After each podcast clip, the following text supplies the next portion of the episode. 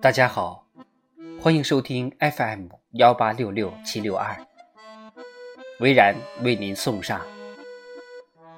恋爱也是孩子的学习课程。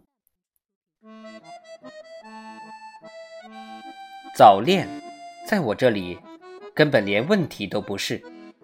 在我看来，恋爱是人的一种正常感情活动，与生俱来。三岁的孩子。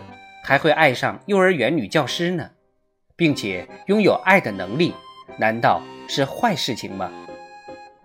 恰恰相反，我一直关注和担心的是，在我女儿进入女性发育的时期，在她应该情窦初开的年龄，她应该具有正常的生理意识和反应。从幼儿园开始，就有。很可爱的小男孩向女儿献殷勤，之后小学、初中到高一一直都有。我一直心怀喜悦，并且我会把这种喜悦传达给我的孩子，让他为自己的性别感到自豪和自重。实际上，情窦初开时的小男生、小女生，感情是非常纯洁的。如果没有受到外界的道德谴责和恶性羞辱，多半是可以促进和刺激学习激情的。在学校，功课是孩子们首要的价值表现，操场和篮球赛是他们唯一展示自己矫健身姿的地方。因此，爱的情感会促使他们更加发奋和聪明。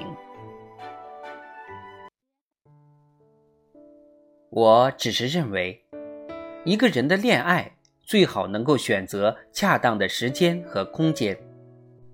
女儿似乎从初中就在恋爱，他们交流的主要是学习和考试、球赛或者班级竞赛。某个老师言谈举止、品味学识如何？某个同学的人品、性格、智商如何？是否应该与他们交朋友？等等，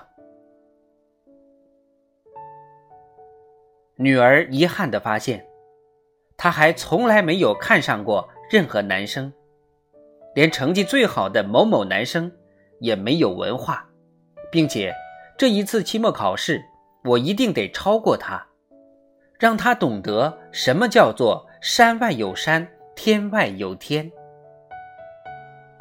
还有，某日晚自习。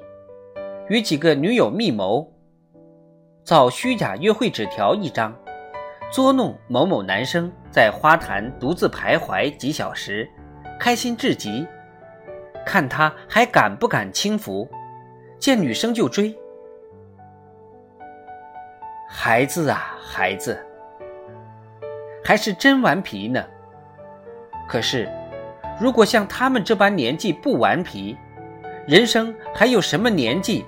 可以顽皮，人生许多错误，难道不正是越早犯越好吗？只有年轻人有的是时间来吸取教训和经验。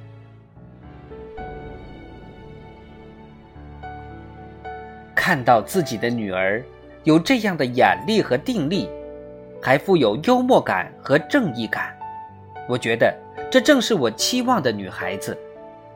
我认为。恋爱也是学习课程之一。如果获得好成绩，一辈子的幸福就有了很好的基础。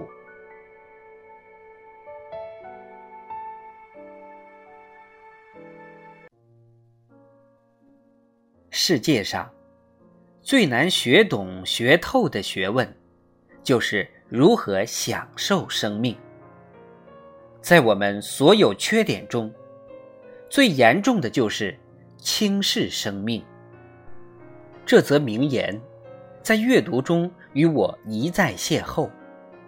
这是法国作家蒙田的人生经验。